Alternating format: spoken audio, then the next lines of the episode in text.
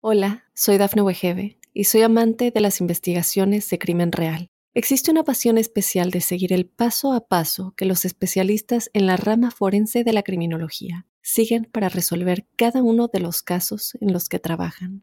Si tú, como yo, eres una de las personas que encuentran fascinante escuchar este tipo de investigaciones, te invito a escuchar el podcast Trazos Criminales con la experta en perfilación criminal, Laura Quiñones Orquiza en tu plataforma de audio favorita. ¿Será más eficaz la vacuna según las horas que duerma ese día? ¿Puedo mejorar mi inmunidad ante los virus simplemente durmiendo más o mejor? ¿Qué relación hay entre las horas que duermo y las enfermedades autoinmunes o los tumores? ¿Cuáles son los consejos prácticos que funcionan realmente para mejorar mi relación sueño-sistema inmune? Empezamos. Hola, soy Dafne Wegebe y soy amante de las investigaciones de crimen real. Existe una pasión especial de seguir el paso a paso que los especialistas en la rama forense de la criminología siguen para resolver cada uno de los casos en los que trabajan. Si tú, como yo, eres una de las personas que encuentran fascinante escuchar este tipo de investigaciones, te invito a escuchar el podcast Trazos Criminales con la experta en perfilación criminal, Laura Quiñones Orquiza, en tu plataforma de audio favorita.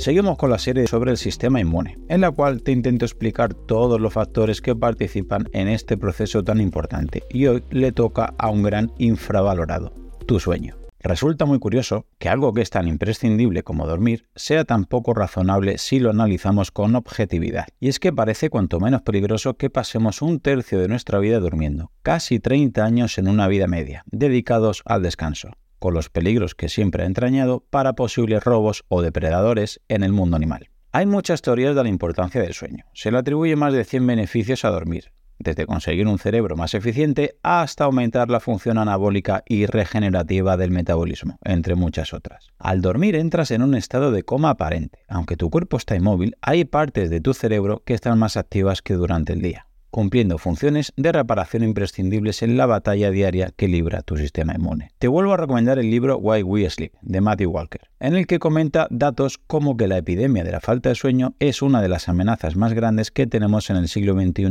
en los países desarrollados. Una de las teorías del déficit de testosterona que presentan los hombres hoy en día y que las mujeres estén adelantando de manera tan acelerada su edad de menopausia es precisamente que dormimos menos y peor que hace dos o tres generaciones, y las consecuencias se pagan. Y parece ser que el incremento de las tasas de alergia, de enfermedades autoinmunes o de cáncer va por el mismo camino de subida exponencial y el déficit de sueño no podemos saber si es el causante, pero desde luego que acelera esos procesos. Toda nuestra evolución se ha visto marcada por jornadas de 7-8 horas de sueño aproximadamente. Y es curioso cómo ciclos de sueño se repiten y mantienen en todo el reino animal. Hasta insectos y gusanos lo necesitan. Y no le privan ni un solo minuto al descanso. Sin embargo, los seres humanos somos los únicos que sí le quitamos horas de sueño de manera voluntaria para estudiar porque mañana tengo examen y no he estudiado, trabajar, entrenar o ver Netflix. Pero debes pensar que es una idea muy mala. No se puede hacer ayuno de dormir, ya que el sueño no se recupera. Por mucho que el fin de semana duermas 18 horas o más, no existe aquí el factor de supercompensación. Pero Claudio, he leído artículos que dormir más de 9 horas es peor salud. ¿Eso es verdad? Pues tiene pinta de que no es exactamente así. Dormir más es la consecuencia de estar mal, no la causa de la enfermedad.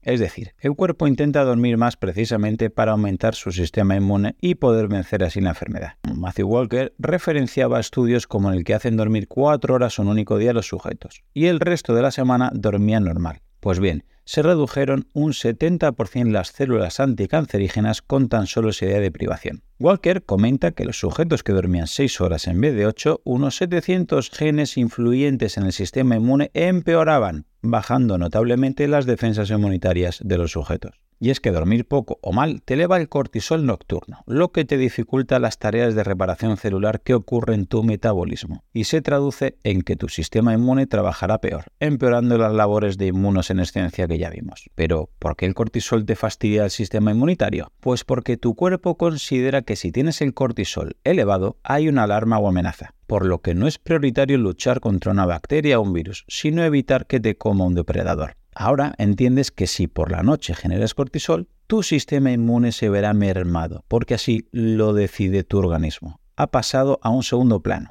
con el elevadísimo riesgo de enfermar con mucha más facilidad. Tu sistema inmune requiere muchísima energía y cuando se activa porque necesita trabajar, consume más de 500 calorías de media al día, principalmente de la glucosa. Y resulta que tu cerebro y tu sistema musculoesquelético en parte también se alimentan de glucosa. Y aquí tenemos una lucha por utilizar los recursos energéticos empezando a pelear las células de tu sistema inmune, tu cerebro y el resto de tu organismo por esos recursos.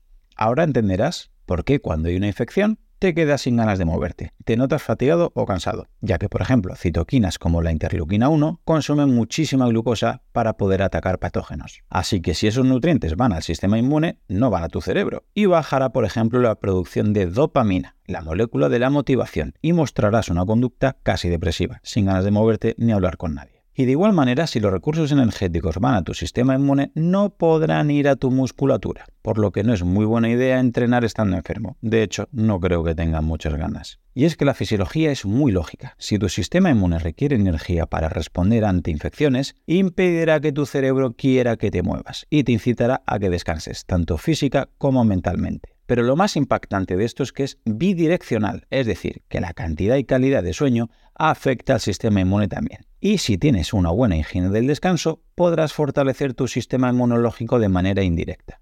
Por ejemplo, un sueño adecuado mejora la respuesta inmune que se produce en tu cuerpo cuando te vacunan. Esta vacuna será más efectiva si tienes una buena higiene del sueño, ya que es durante el sueño cuando se modula esa respuesta inmune. Espero que ahora entiendas que dormir bien en cantidad y en calidad disminuye el riesgo de infección, el número de días de hospitalización, la severidad de síntomas de una enfermedad o el dolor que perciben las personas sometidas a una operación.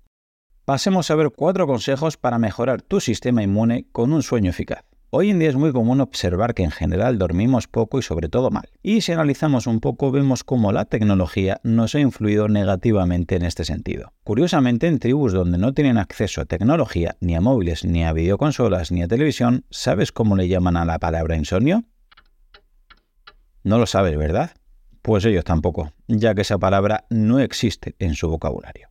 ¿Y por qué no existe esa palabra? Pues porque no existe el insomnio. Todos duermen y bastante mejor que nosotros. El insomnio es otra enfermedad que nos hemos creado nosotros solitos. Hay muchos consejos para poder mejorar tu cantidad y calidad de sueño, pero vayamos a las cuatro cosas más importantes que debes evitar para asegurar una mínima calidad de descanso. Primero, evita temperatura elevada por la noche. Piensa que tradicionalmente nos íbamos a dormir cuando se iba el sol y con él bajaba la temperatura, lo cual señaliza a tu cuerpo que cuando se da una bajada de luz y de temperatura es hora de irse a dormir. Si te fijas, duermes mejor en invierno que en verano. Cuando hay ola de frío, meterte en la cama y pasar un poco de frío es placentero y te incita a un sueño inminente. Por el contrario, con ola de calor das vueltas en la cama y te desesperas. Sudando es mucho más difícil descansar. Los estudios comentan que es ideal que la habitación esté entre 18 y 21 grados para tener un sueño más profundo, que seguramente sea bastante más fría de lo que esté tu cuarto en verano. En conclusión, puedes ventilar el cuarto antes de irte a dormir o darte una ducha templadita por la noche. Ayudará a que tu cuerpo entienda que debe bajar la temperatura y te ayuda así a inducir un mejor sueño. Segundo, evita exponerte a la luz azul por la noche. Actualmente estamos privados de oscuridad en la sociedad en la que vivimos y sobre todo debes evitar cualquier tipo de luz en la habitación donde duermes. La idea es que en la habitación haya la mínima estimulación lumínica para que tu núcleo supraquiasmático y la glándula pineal tengan muy claro que es de noche. Si tienen muy claro que es de noche, podrá inducir un sueño más reparador al generar más melatonina. Si te duermes viendo la televisión en tu cuarto o el móvil o hay luces, aunque tú estés durmiendo plácidamente, piensa que tus párpados no son opacos, por lo que entrará luz y este proceso se dificulta. ¿Y esto en qué te influye? Pues que este núcleo supraquiasmático y esta glándula pineal pueden pensar que es de día y piensa que la información que te van a transmitir no es que duermas profundamente, sino que estés precisamente en alerta. Tercero, evita irregularidad. Tu cuerpo necesita que tenga muy claro tus horarios. Por eso no es buena idea que los fines de semana o en vacaciones tengas unos horarios muy diferentes. Debes intentar siempre tener un patrón de horario lo más similar posible. De hecho, los trabajadores a turnos rotatorios son los más afectados en este sentido. Siempre que te lo puedas permitir, no escojas trabajos nocturnos y sobre todo evita cambios de turnos de trabajo. Si puedes, claro. Cuarto, evita alcohol y café. El alcohol puede que te haga que te quedes dormido antes, pero inhibe la fase REM. De hecho, los alcohólicos crónicos tienen alucinaciones de día, porque el cerebro tiene microsueños mientras están despiertos para intentar compensar esa fase de sueño REM que no han podido obtener por culpa de la bebida. Y la cafeína tampoco hace falta que te explique mucho. Aunque te puedas quedar dormido cenando con un café, la calidad del sueño se deteriora y mucho. Si no evitas estos cuatro factores, poco a poco generarás menos melatonina. Y por un lado, cuando suena el despertador, no estarás preparado para empezar el día. Por otro lado, te levantarás con la sensación de que no ha sido un sueño muy reparador y empezarás a notar poco a poco los efectos secundarios que hemos nombrado anteriormente. Solamente agregar que si te ha gustado, la manera de agradecérmelo es que lo compartas con algún amigo, algún familiar, tu grupeta de entrenamiento o algún compañero. Si ves interesante el contenido y quieres escuchar los próximos episodios, suscríbete en tu reproductor de podcast habitual. También recordarte que me puedes encontrar en Instagram, Facebook y sobre todo YouTube, Twitter o en mi blog Profe Claudio Nieto, donde intento compartir información que creo interesante aclarar y divulgar. Y un último favor, deja una reseña en la plataforma que utilices. Me ayudarás a darme a conocer y que pueda llegar el mensaje a mucha más gente. Así que con esto me despido, muchísimas gracias por escucharme y te espero en unos días por aquí con un nuevo episodio. Hasta pronto.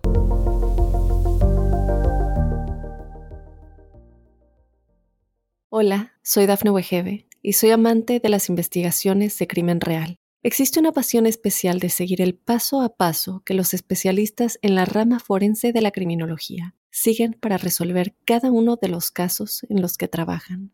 Si tú, como yo, eres una de las personas que encuentran fascinante escuchar este tipo de investigaciones, te invito a escuchar el podcast Trazos Criminales con la experta en perfilación criminal, Laura Quiñones Orquiza en tu plataforma de audio favorita.